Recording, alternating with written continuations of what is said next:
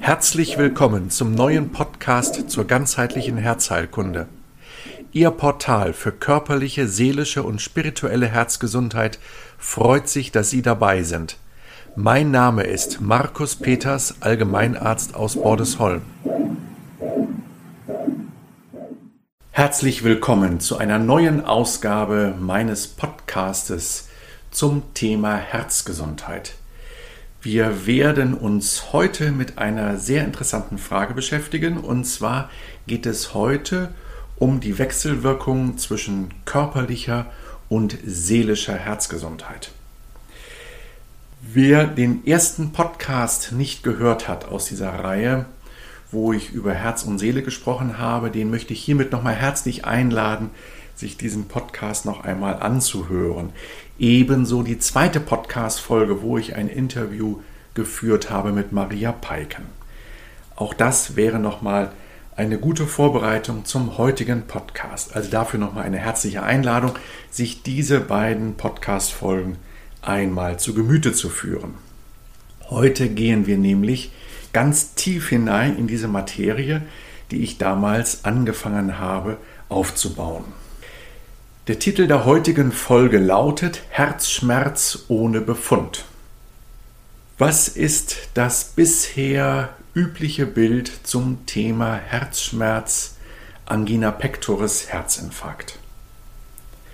Das übliche Bild, was wir alle in uns tragen und was auch im Medizinstudium zunächst einmal als hauptführend gelehrt wird, ist, dass wir in den Herzkranzgefäßen, also in den Gefäßen, die das Herz selber, den Herzmuskel selber mit Blut versorgen, dass wir in diesen Herzkranzgefäßen Ablagerungen haben. Und diese Ablagerungen, wenn sie denn zu groß werden, dazu führen, dass das Herz vor allem unter Belastung, später dann auch in Ruhe, nicht mehr genügend mit Sauerstoff versorgt wird nicht mehr genügend mit Nährstoffen versorgt wird und es dann eben zum Angina pectoris Anfall kommt. Das heißt, ich habe Druck auf der Brust und oder Ziehen im linken Arm und oder Schmerzen im Kiefer und oder Schmerzen im Oberbauch und oder Schmerzen im Rücken. Oder auch zum Beispiel, ich habe ein Unwohlsein jeweils nach einem etwas fülligeren Essen. Auch das kann ein Hinweis auf eine solche Angina pectoris sein. Eine typische Frage, die ich den Patienten stelle, ist die, haben Sie das Gefühl, dass sich ein Kalb auf Ihren Brustkorb setzt? Also nicht gleich eine Kuh, das wäre vielleicht ein bisschen zu heftig, aber doch ein Kalb. Und wenn dann die Patienten sagen, ja, genau so fühlt es sich an, als ob sich da wirklich ein schweres Tier auf meinem Herzen niederlässt, und wenn das auch noch in Abhängigkeit zur Belastung auftritt, dann ist das ein großes Alarmsignal im Sinne der klassischen koronaren Herzerkrankung. In diesem Fall ist eine unmittelbare und schnelle ärztliche Hilfe absolut notwendig. Das heißt, es ist sinnvoll, in dieser Situation unter Umständen auch den Krankenwagen zu holen und sich rasch in ein Krankenhaus zu begeben. Das möchte ich hier der Vollständigkeit halber sehr deutlich betonen, dass das in einem solchen Fall absolut angezeigt ist. Wir wollen uns heute aber mit genau dieser Symptomatik beschäftigen, wenn keine Verkalkung der Herzkranzgefäße vorliegt, also eben keine koronare Herzerkrankung. Und dazu möchte ich Ihnen eine Kasuistik erzählen. Wir stellen uns gemeinsam eine Frau vor, Mitte 40. Sie ist Unternehmerin, ist in, in beiden Unternehmen, also sie hat zwei verschiedene Unternehmen, in beiden Unternehmen ist sie in verantwortlich geschäftsführender Position tätig, hat viel Verantwortung jeweils auch über eine Menge Mitarbeiter und sie hat eine positive Familienanamnese. Das heißt, Ihr Vater und auch ihre männlichen Geschwister sind früh an einem Herzinfarkt erkrankt. Diese positive Familienanamnese lässt die Alarmglocken von uns Ärzten angehen, sodass wir da voller Sorge sind, weil eben doch der Herzinfarkt eine gewisse auch genetische Komponente in sich trägt. Aber die Gene sind nicht alles und genau darum geht es jetzt hier. Diese Frau geht also zum Arzt. Es wird bei Arzt ein EKG gemacht, das ist unauffällig. Es wird ein Belastungs-EKG gemacht. Hm, das ist so fraglich positiv. Daraufhin wird entschieden, dass man ein Cardio-MRT macht, das heißt eine Bildgebung des Herzens in der Röhre und zwar mit der Magnet Magnetresonanztomographie. Dort kommt ein fraglich positiver Befund bei heraus, sodass dann der Entschluss gefasst wird, okay, diese Patientin möge sich bitte im Krankenhaus vorstellen zu einer Herzkatheteruntersuchung. Diese Patientin stellt sich bei mir vor und fragt mich, hm, muss ich das wirklich machen? Zunächst einmal führe ich ein sehr ausführliches Anamnesegespräch, was leider heutzutage ja sehr unüblich geworden ist in der Medizin, was natürlich auch damit zu tun hat, dass eine vernünftige Anamnese in unserer Gebührenordnung nicht vorgesehen ist. Das Gespräch zwischen Arzt und Patient ist, lass nicht das einmal auf der Zunge zergehen, nicht vorgesehen. Ja, es sind kurze Gesprächseinheiten vorgesehen. Für ein ausführliches Gespräch ist der Psychotherapeut vorgesehen oder der Pastor, aber nicht Ihr Arzt. Aussage eines Rechtsanwaltes für Medizinrecht. So, trotzdem, ich mache eine sehr ausführliche Anamnese und die Frau erzählt mir dann auch, dass ich der erste Arzt bin, der sie fragt, wie eigentlich ihr soziales Umfeld ist und ich höre dann eben sehr schnell heraus, dass sie eine Dreifachbelastung hat. Sie ist eben, wie gesagt, in zwei Unternehmen in leitender Position tätig, beziehungsweise auch als Inhaberin und sie hat als drittes auch noch Sorge um ihre inzwischen pflegebedürftigen Eltern. Das hat sich natürlich im Laufe der Jahre so allmählich entwickelt, ja, und da kann man ja auch ehrlicherweise dazu ja auch nur sagen, es ist ja gut, dass wenn wir etwas Neues anfangen im Leben, dass wir nicht immer schon vorher wissen, welche Probleme hinterher kommen, weil sonst würden wir vielleicht manchen Morgen auch gar nicht mehr aufstehen, ja. Also von daher, das hat sich halt bei ihr so entwickelt und ja, und dann kamen die pflegebedürftigen Eltern noch oben drauf und so ist dann halt die Belastung immer mehr geworden. Die Patientin erzählt mir, dass sie früher vor vielen Jahren sehr viel, über lange Jahre hinweg, viel Yoga gemacht hat, viel Meditationstechniken gemacht hat, eine sehr gesunde Ernährung gepflegt hat. Das ist jetzt in letzter Zeit ein bisschen zu kurz gekommen, aber sie achtet weiterhin darauf, wenig tierisches Eiweiß und wenn dann nur hochwertig und ähm, eine insgesamt doch so vom ersten Blick her vernünftige, ausgewogene, herzgesunde Ernährung. Was mich dann weiter stutzig werden lässt, ist, dass sie mir erzählt, dass am letzten Sonntag vor dem Termin bei mir, dass sie morgens wieder aufgewacht ist mit diesen Schmerzen, also Druck auf dem Brustkorb, Ziehen im linken Arm, diese schon diese typische Konstellation, wo man als Arzt eben an einen Angina pectoris Anfall denkt und an einen drohenden Herzinfarkt denkt. Und die Patientin hat sich ins Auto gesetzt, ist an die Ostsee gefahren, ist spazieren gegangen, hat ein paar Stunden sich Zeit genommen für sich selber und sie sagte schon nach wenigen Minuten des Gehens an der Ostsee waren die Beschwerden nicht mehr vorhanden. Das ist ja schon mal untypisch, weil wenn es belastungsabhängige Schmerzen wären, müssten sie ja beim Gehen an der Ostsee eher mehr werden, aber sie nehmen dort ab. Das hat mich auch dazu veranlasst, nochmal sehr genau nachzufragen. Und da kam wirklich heraus, nein, körperliche Belastung ist nicht das Problem. Fahrradfahren, sportliche Aktivität, Treppensteigen und so weiter verursacht diese Beschwerden nicht. Ja, ich mache dann eine Untersuchung. Zunächst einmal eine Echokardiographie. In der Echokardiographie habe ich einen absoluten Normalbefund.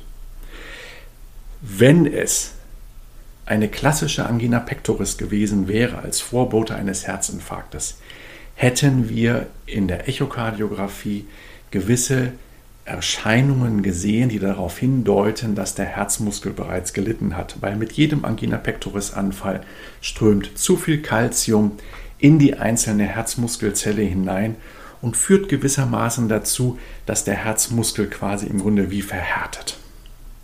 Damit renne ich jetzt nicht die Arteriosklerose, sondern es ist wirklich ein, ein Prozess in der Zelle, der hat mit den Gefäßen erstmal gar nichts zu tun, sondern es geht einfach wirklich darum, dass die Elastizität des Herzmuskels abnimmt.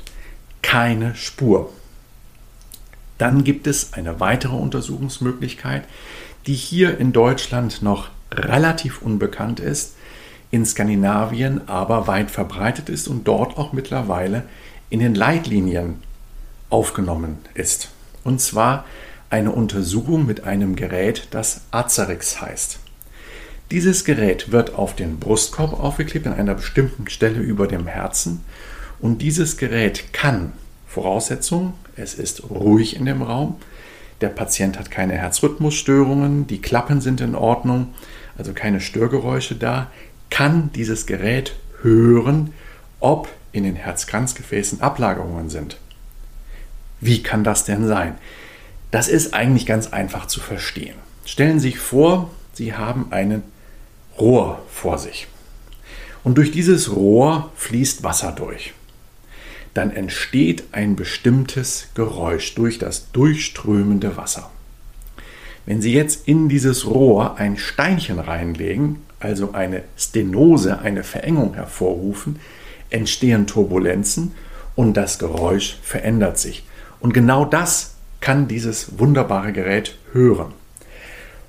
Und gerade wenn dieses Gerät keinerlei Ausschlag zeigt, dann können wir uns sehr sicher sein, dass keine koronare Herzerkrankung vorliegt.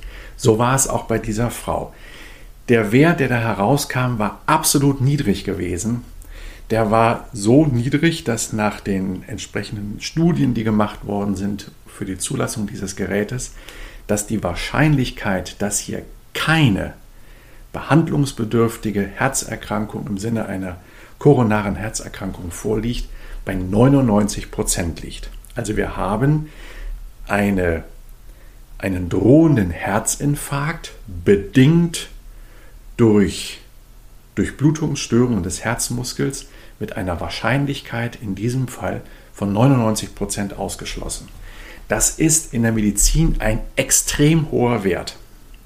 Sie haben das ja vielleicht jetzt im Rahmen der ganzen Corona-Geschichte und den PCR-Tests mitbekommen, dass das ja immer eine Frage ist, so wie genau ist ein Test, wann kann ein Test einen, äh, eine Krankheitssituation wirklich erfassen und wo kann es sie nicht erfassen.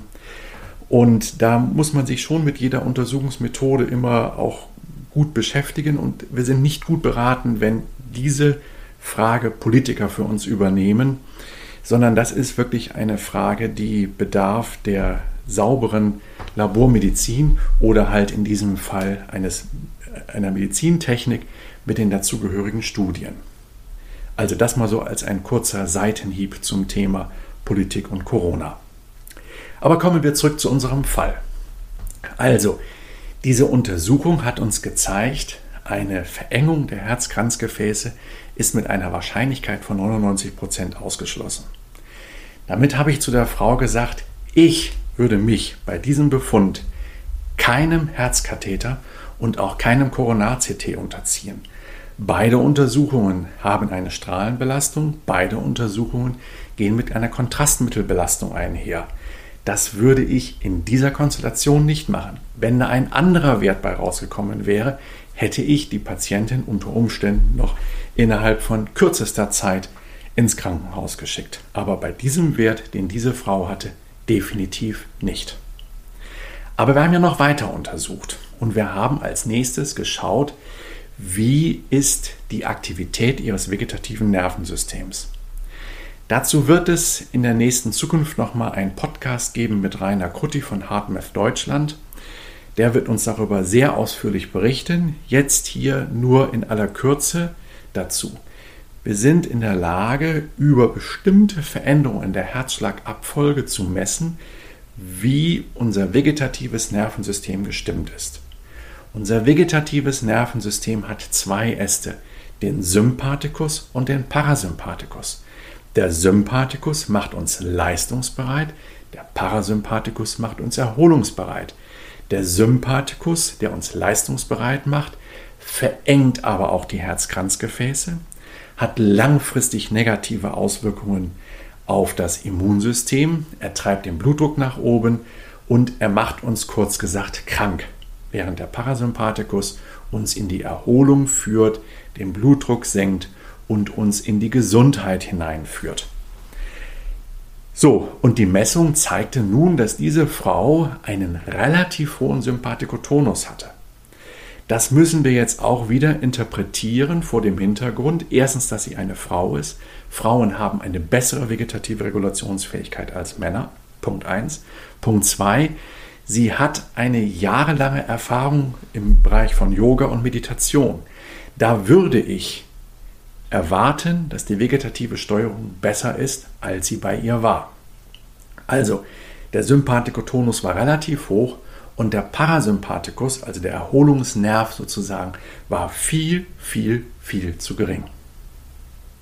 Jetzt sehen wir schon, okay, es ist nicht ein Problem, trotz der positiven Familienanamnese, dass die Herzkranzgefäße verkalkt sind, aber sie hat ein Problem in der vegetativen Steuerung von der vegetativen Steuerung her, von dem erhöhten Sympathikotonus her, hat sie die Tendenz, die Gefäße dicht zu machen.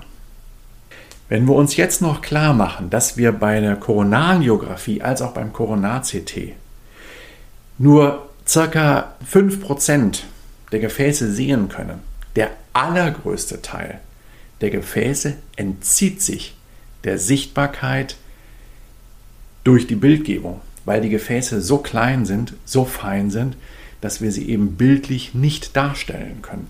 Wir sehen nur die großen Herzkranzgefäße. Wir sehen nicht die mittleren und die kleinen Gefäße, und zwar auch gerade die Gefäße, wo eben das vegetative Nervensystem auch angreift. Ja? Also indem es sie eng stellt oder weit stellt. Und insofern können wir sagen, haben wir jetzt hier mit diesem Befund, dass der Sympathikotonus zu hoch ist, der Parasympathikus zu tief ist, ein weiteres Argument dahingehend, dass in diesem Fall eine weiterführende Diagnostik im Sinne von Herzkatheter oder Koronar-CT nicht indiziert ist. Klammer auf, in Skandinavien wird diese Untersuchung mit diesem Azarix-Gerät ja inzwischen in den Leitlinien vorgeschrieben, bevor man eine Koronarangiographie macht oder bevor man ein Koronar-CT macht. Und dort würde man auch alleine schon aufgrund dieser Untersuchung keine weiterführende Diagnostik machen. Das ist in Skandinavien so, bei uns nicht. Klammer zu. Die weitere Befragung ergibt jetzt, dass wir es mit einer gewissen Immunschwäche zu tun haben, das zeigt sich jetzt bei dieser Patientin gar nicht mal unbedingt in gehäuften Infekten, sondern eine Immunschwäche kann sich auch dadurch zeigen, dass jemand über Jahre hinweg gar keinen Infekt mehr hatte. Da ist sozusagen das Immunsystem wie in einem Daueralarmzustand im Grunde wie eingefroren. Das ist aber nicht gesund. Schlussendlich, und das ist das Fazit der heutigen Geschichte, ist das Problem, was diese Patientin hat, ein Problem, das zusammenhängt mit dem ganzen Themenkomplex der Psychoneuroimmunologie. Das besagt Psycho, also der Seele. Es geht hier um Belastung, Neuro, es geht hier um vegetative Fehlsteuerung, Immunologie, es kommt zu immunologischen Fehlsteuerungen, die dann wiederum aber auch durchaus über diesen Weg langfristig auch zu ernsthaften Herzerkrankungen führen können. Aber das würde jetzt hier zu weit führen, das auszuführen. Wir sehen also einen Fall und der ist gar nicht mal so selten. Ja, also ähm, die Koronarangiographie ist in einem relativ großen Prozentsatz, das ist ein höherer zweistelliger Wert, kommt bei der Koronarangiographie nichts bei rum, weil man eben sozusagen die, die Untersuchungen, die davor sind, die sind sozusagen nicht sensibel genug, um das zu unterscheiden, liegt nun eine, eine Herzkranzverengung vor, ja oder nein. Das hängt eben auch damit zusammen, dass dieses Gerät, was ich eben beschrieben habe, hier in Deutschland noch nicht weit genug verbreitet ist. Also, es ist bei unserer Patientin kein Problem der Herzkranzgefäße, es ist aber wohl ein Problem der vegetativen Steuerung. Was tun in dem Fall? Klar ist, ihre Schmerzen sind nicht in Anführungsstrichen irgendwie eingebildet. Ja, sie hat den Druck in der Brust. Ja, sie hat das Ziehen im Arm.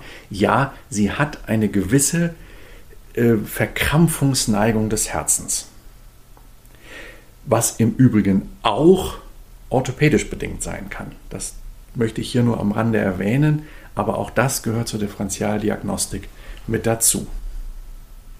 Also von daher rate ich auch einer solchen Patientin, einen guten Osteopathen aufzusuchen, der sich einmal aus dem osteopathischen Blick heraus sich hier die Situation im Schultergürtel und im Brustkorb einmal anschaut. Das ist der eine Strang, der zu verfolgen ist. Der andere ist aber der, dass es darum geht, die vegetative Steuerung zu verbessern. Da gibt es sehr gute Tools vom HeartMath Institut aus Kalifornien entwickelt. Hier in Deutschland gibt es das HeartMath Institut Deutschland. Den Link dazu finden Sie bei diesem Podcast dazu, beziehungsweise äh, gehen Sie in eine Suchmaschine hinein, tippen Sie ein Heart, also Heart wie Herz, Math wie Mathematik, HeartMath Deutschland. Und dort werden Sie auf die Seite kommen, dort werden Sie Trainer finden, mit denen Sie lernen können, quasi über Biofeedback, wie Sie Ihr vegetatives Nervensystem aktiv so beeinflussen können, dass der Sympathikus an Einfluss verliert und der Parasympathikus an Einfluss gewinnt. Dadurch werden die Gefäße weitgestellt und wie gesagt, das wird auch noch mal in nächster Zukunft ein extra Thema sein mit meinem lieben Freund Rainer Krutti, den ich zu einem Interview eingeladen habe. Weitere Möglichkeiten sind zum Beispiel, es gibt von der Firma Veleda eine Salbe, die heißt Aurum Lavendula Comp Aurum Gold. Lavendel ist bekannt als Pflanze und daraus eine Komposition mit anderen Substanzen dabei. Das als Herzsalbenlappen aufgetragen auf die Brust. Das heißt, man verstreicht die Salbe dünn auf einem Stück Stoff und legt dann das auf das Herz drauf. Wirkt häufig auch entkrampfend für das Herz. Gerade Frauen haben es hier einfacher, weil Frauen da ein, ähm, ein Bekleidungsstück tragen, was einen solchen Lappen dann auch noch mithält. Die letzte entscheidende Frage ist in dieser Situation, was tut dem Menschen gut? Wer tut dem Menschen gut? Was kann man verändern? Wo kann man ähm, Möglichkeiten sich erarbeiten, um, ja, benennen das langläufig die Work-Life-Balance zu verbessern? Definitiv hat diese Person zu viel Stress. Das heißt, wo können wir hier mit der Patientin Strategien finden, um das ganze System einmal auch, ähm, ja, ein, auch von der Seite her in ein besseres Fahrwasser hineinzubringen. Das wäre dann unter Umständen eine psychokardiologische Fragestellung. Ja, so viel für heute. Ich denke, das war mit Sicherheit für zumindest einige Menschen sehr interessant, weil es doch ein immer wiederkehrendes Problem ist und ich habe auch nicht umsonst hier als Kasuistik eine Frau aufgerufen. Ähm, ich habe sie natürlich so weit verfremdet in der Geschichte hier, dass sie nicht wiedererkannt werden kann. Aber es ist sozusagen wirklich das Typische, dieses, dieses Unternehmerische, die Sorgen und so weiter. Und eine Frau, die eigentlich äh, von Jugend, jungem Erwachsenenalter gelernt hat, gut auf sich zu hören, auf sich zu achten, in Form von Yoga, Meditation, gesunde Ernährung, das dann im Laufe der letzten Jahre dann verloren hat. Völlig nachvollziehbar, aber eben nicht gut. Und dann eben das Herz sich einfach ähm, wie einpanzert, aber eben nicht physisch einpanzert. Ja? Also es findet keine Koronarsklerose statt, wo wir eine Kalkablagerung haben, sondern es ist eine Einpanzerung im Sinne von mangelnder Schwingungsfähigkeit mehr auf einer seelischen Ebene. Ja, bis zum nächsten Mal. In zwei Wochen kommt der nächste Podcast. Bis denn. Vielen Dank für Ihre Aufmerksamkeit. Ich bin Markus Peters, Gründer und Inhaber der Praxis Herztherapie Nord. Motto: Ganzer Mensch, gesundes Herz und der Akademie Der Herzerklärer. Auf diesen beiden Plattformen Herztherapie Nord und Der Herzerklärer finden Sie viele weitere Informationen zu meiner Arbeit. Tschüss, bis zum nächsten Mal.